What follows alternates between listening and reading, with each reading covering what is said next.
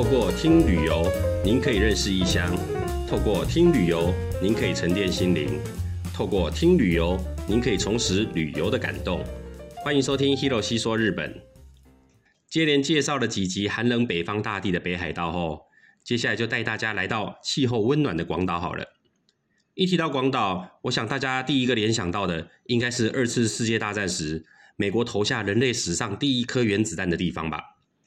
小时候还听长辈们说，广岛被原子弹炸过，到处都有辐射残留，土壤和水也都有毒，五十年以内都不能接近这里这样的说法。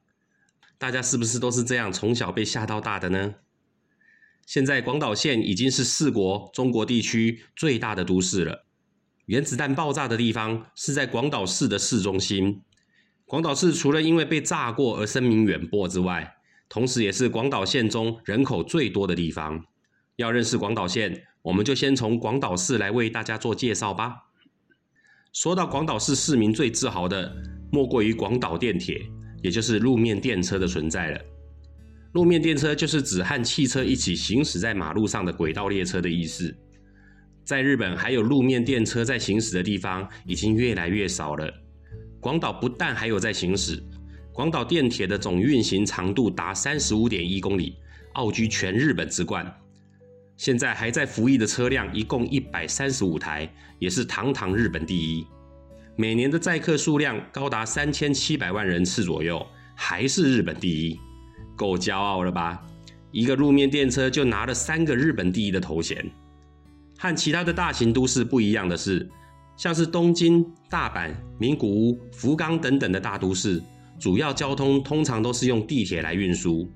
广岛却是用路面电车和公共巴士来作为市民通勤时最主要的交通手段。所以，一条马路上不只是汽车、巴士、摩托车、脚踏车和行人，还多了路面电车啊来争自己的路权，真的是热闹无比啊！可以想象交通的混乱程度了。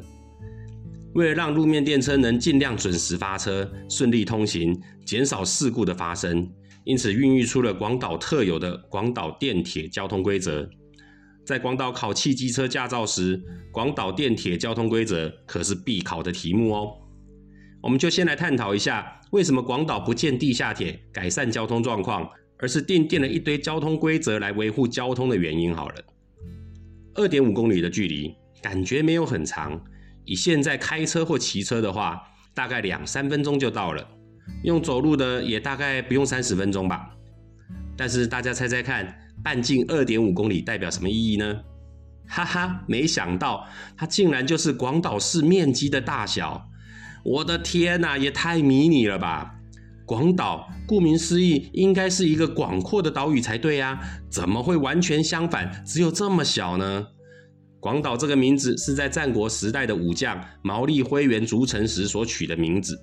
当时筑城的地方选在太田川河口的三角洲上，毛利辉元选择了三角洲里最大的沙洲岛上筑城，也以自己家族是贵族大江广元的后代为傲，所以借用了大江广元的“广”字来祈求自己的家运兴盛，所以才命名为广岛。广岛从战国时代一直到二次世界大战以前。一直都维持它军事都市的地位。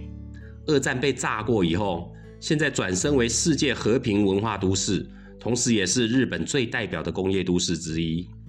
它还有另一个更特别的别名，则是三 B 的都市。英文字的 B 分别代表了 bus、bridge、branch，也就是公共巴士的路线数量、桥的数量和分公司的数量都非常多的意思。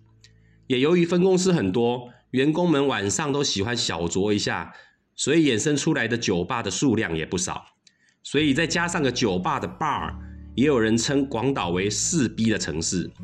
因为广岛市是泥沙堆积出来的冲积平原，土壤盐分相当高，地底也没有岩盘支撑，所以根本无法建造地铁。在这个腹地狭小的冲积平原里，挤进了将近一百二十万的人口。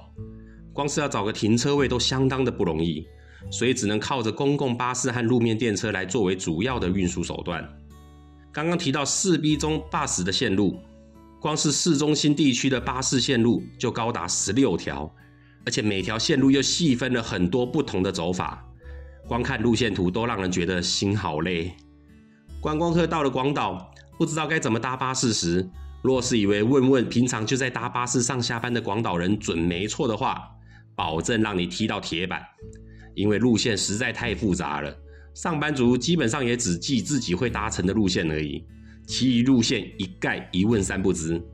相形之下，路面电车的线路就简单多了。但是路面电车还是有一个很大的缺点，就是表定速度只有十到十五公里，而且和车辆一样要遵守交通号志，慢慢等红灯，所以电车误点是家常便饭。而且像是在广岛车站，还是紫屋町附近，或者是两站之间距离不长的地方，一辆接一辆进来的路面电车，还常常造成电车塞车的状况。这时候用走的还比较快呢。所以，如果要赶时间上班的话，广岛人还是会优先选择搭巴士。路面电车对广岛市民来说，只是取代步行或雨天遮雨的交通手段而已。这个看似不太方便又阻碍交通的路面电车，在广岛市除了因为无法新建地铁而没有被取代掉外，广岛市民的记忆里面更是深植了路面电车的遗传基因。路面电车是他们永远无法割舍的存在呢。六百五十一号、六百五十二号是电车的型号，也就是传说中鼎鼎大名的被爆电车的型号。这个当年经历了原子弹爆炸的电车型号，现在仍然每天发出咔当咔当咔当咔当的声音，在广岛市中心辛勤的工作着。二次世界大战期间，日本的男性陆陆续续被征召到战场上，广岛电铁的员工也不例外。为了弥补人力不足的情形，广岛电铁只好募集高中毕业的女性来担任列车行驶的工作。广岛电铁还特别设置了广岛电铁家政女学校，这所专门学校要求学生要有高中毕业的学历，全员都要强制住宿集中管理。而且除了教导如何驾驶路面电车以外，还要学习插花、裁缝，感觉好像是新娘培育学校一样。更棒的是，可以边念书边工作，还有薪水可以拿。在当时男女极度不平权的情况下，能够成为职业妇女，可是非常骄傲的事情。这个学校对当时的女生来说，真的是梦寐以求的存在啊！只是没想到，一九四五年八月六号早上八点十五分，人类史上的第一颗原子弹在广岛市的上空爆炸了，整个广岛市瞬间化为焦土。当时的广岛市民大约有二十四万五千人，这颗原子弹带走了十三万条的人命。爆炸当下，在行驶中的一百二十三台路面电车中，有一百零八台在马路上变成了废铁，车上的乘客和司机也都全数阵亡。广岛电铁也一下子就损失了超过两百名以上的员工，其中还包含了三十几位的女性司机。虽然受到了这种前所未有的灾害，广岛电铁抱着维护社会治安和加速城市复兴这样的信念，根本没有时间难过。灾后立刻加入了路面电车的修复作业，办公室、工厂、车库全毁了，只好利用放在车库里而没有被破坏到的一节车厢来当做临时的办公室。车辆课的员工用徒步的方式，沿着路线一个一个的确认轨道、设备和幸存车辆的状况。全线八百四十二支的电线杆被摧毁了三百九十三支，损伤实在太严重了，不得已只好求助陆军东京通信部队出动前来帮忙。发电所被摧毁了，就只能从隔壁的二十日市的发电所迁电过来。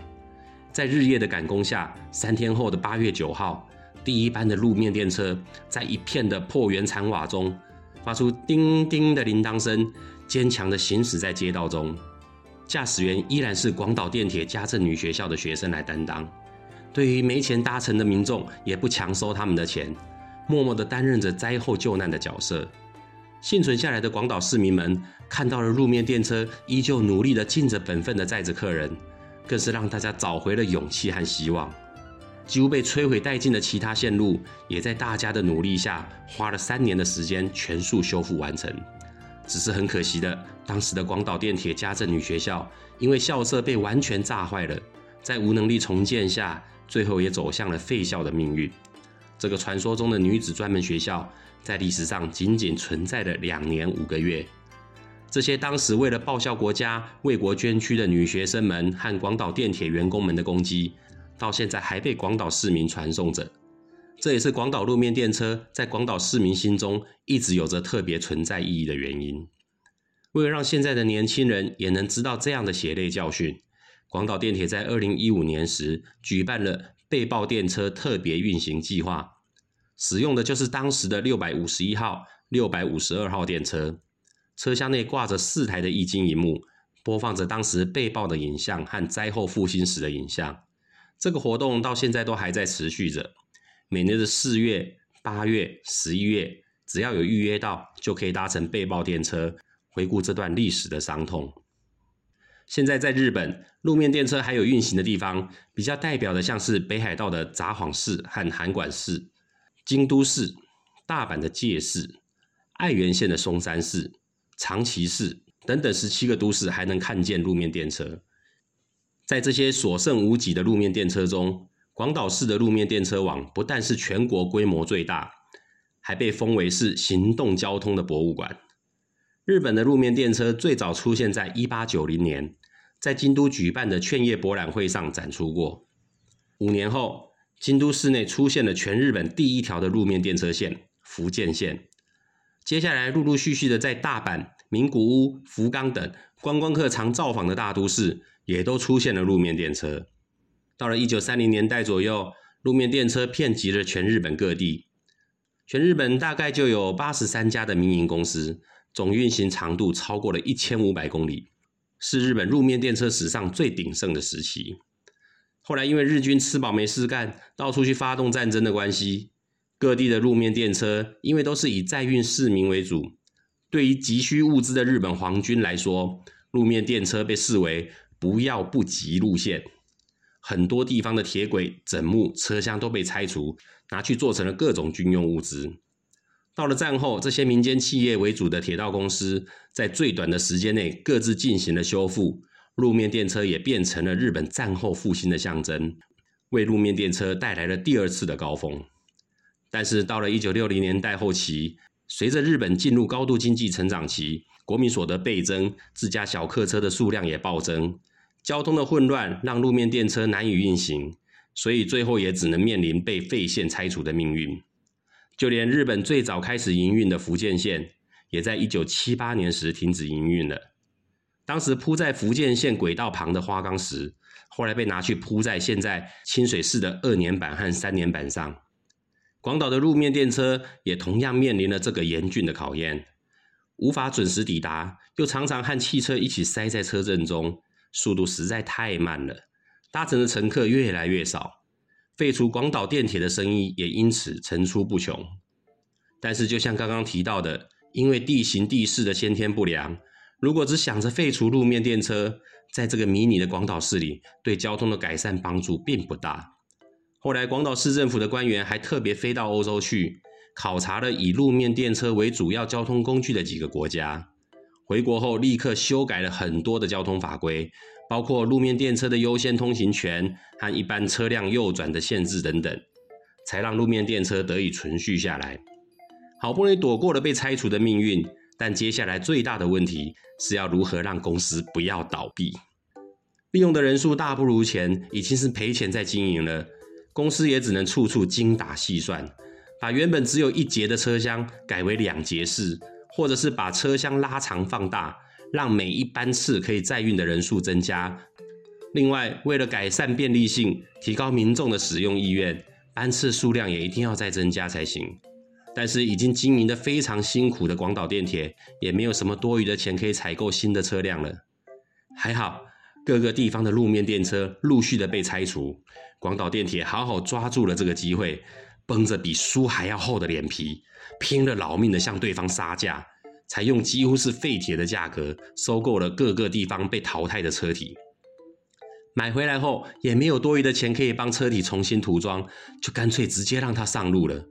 所以在广岛市里，可以看到来自大阪的、来自京都的、来自神户的、来自福冈的各种不同的外观涂装，也各自不同的路面电车穿梭在市区里，真的是完全发挥了只要你不尴尬，尴尬的就是别人的精神。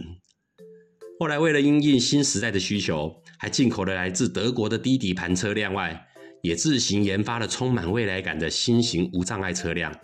整个马路上，从古董车到新车，从复古的到未来的，从国内的到国外的，从一节车厢的到五节车厢的，各式各样的路面电车都看得到。行动交通的博物馆还真的不是叫假的呢。毕竟是日本最大规模的路面电车网。搭乘前一定要确认有没有搭错线以外，广岛的路面电车也有一些特别的地方。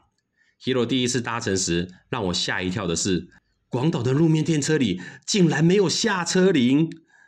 一般不管是巴士或是其他地方的路面电车，一定都会设置这样的按钮。当时带着团员坐车时，在车上顾着聊天，完全没注意到这件事。等到快到目的地时，才发现没有下车铃，慌慌张张的挤到前面，跟司机说我们要下车。哦，真的是把自己吓出一身冷汗。后来问了其他的司机后才知道，并不是每台车都没有下车铃。没有安装的车辆虽然很多，但大多都是连结型的车辆。要下车的话，直接和司机或站在车辆后方的车长表明要下车的意思就可以了。这可真的是莫名其妙了。不是这种长达三四十公尺的车辆才最需要装吗？万一我站在车子的中间，刚好又是上下班时段，整台车挤得水泄不通时，我要怎么向司机或车长表明我的意思啊？难不成要我歇斯底里的大喊“有色狼”？呃，不是，是放我下车。哎，要知道，像我们这种有气质的人，是不敢随便在车上大喊的。这种奇怪的广岛电铁潜规则，真是让人觉得很困扰呢。另外，广岛人也有在车子到站之前先付完钱的习惯，跟车辆停妥后大家才依序到前方投钱的习惯不太一样，可能也是为了缩短上下车的时间才养成的习惯吧。确实，一到站后上下车非常的顺畅，但是坐惯了一般到站后才付款的车子了，下车时什么都不做，直接下车，好像忘了付钱还是忘了什么重要的事情一样，让人有点忐忑不安呢。更让我佩服的是车长和司机的记忆力。巅峰时段，一堆人赶着要下车，他们竟然还记得住谁付了钱，谁没有付钱。我想，这应该是广岛电铁员工们才有的特异功能吧。现在，全世界的气候变迁下，大家不断的提倡永续的概念，想办法减少排碳，让地球的温度不要再继续升高。也因为如此，路面电车的高环保效益再度受到大家的注目。连原本已经废除路面电车的区域，也开始思考重新导入次世代型路面电车系统。这个次世代的路面电车，除了可以解决塞车的问题外，也可以减少车辆废气的产生。对于已经进入超高龄社会的日本来说，这种次世代型路面电车，对于行动不便的长辈们更是一大福音。单就观光的角度来看，因为路面电车的速度不快。反而提供了游客可以悠闲的透过车窗来好好的观察这个城市的景观和民众的生活样貌。对于铁道迷或是摄影爱好者来说，能够坐上怀旧的复古电车，或是看到复古电车穿梭在城市的马路上，也是一种很棒、很值得留念的体验呢。下次到了日本，如果有遇到路面电车，即使只坐一站也好，一定要感受一下路面电车带来的不一样的旅游风情哦。好啦，这集就和大家分享到这里。喜欢我的内容的话，希望大家能给 Hero 五颗星的评价，并且追踪我的频道。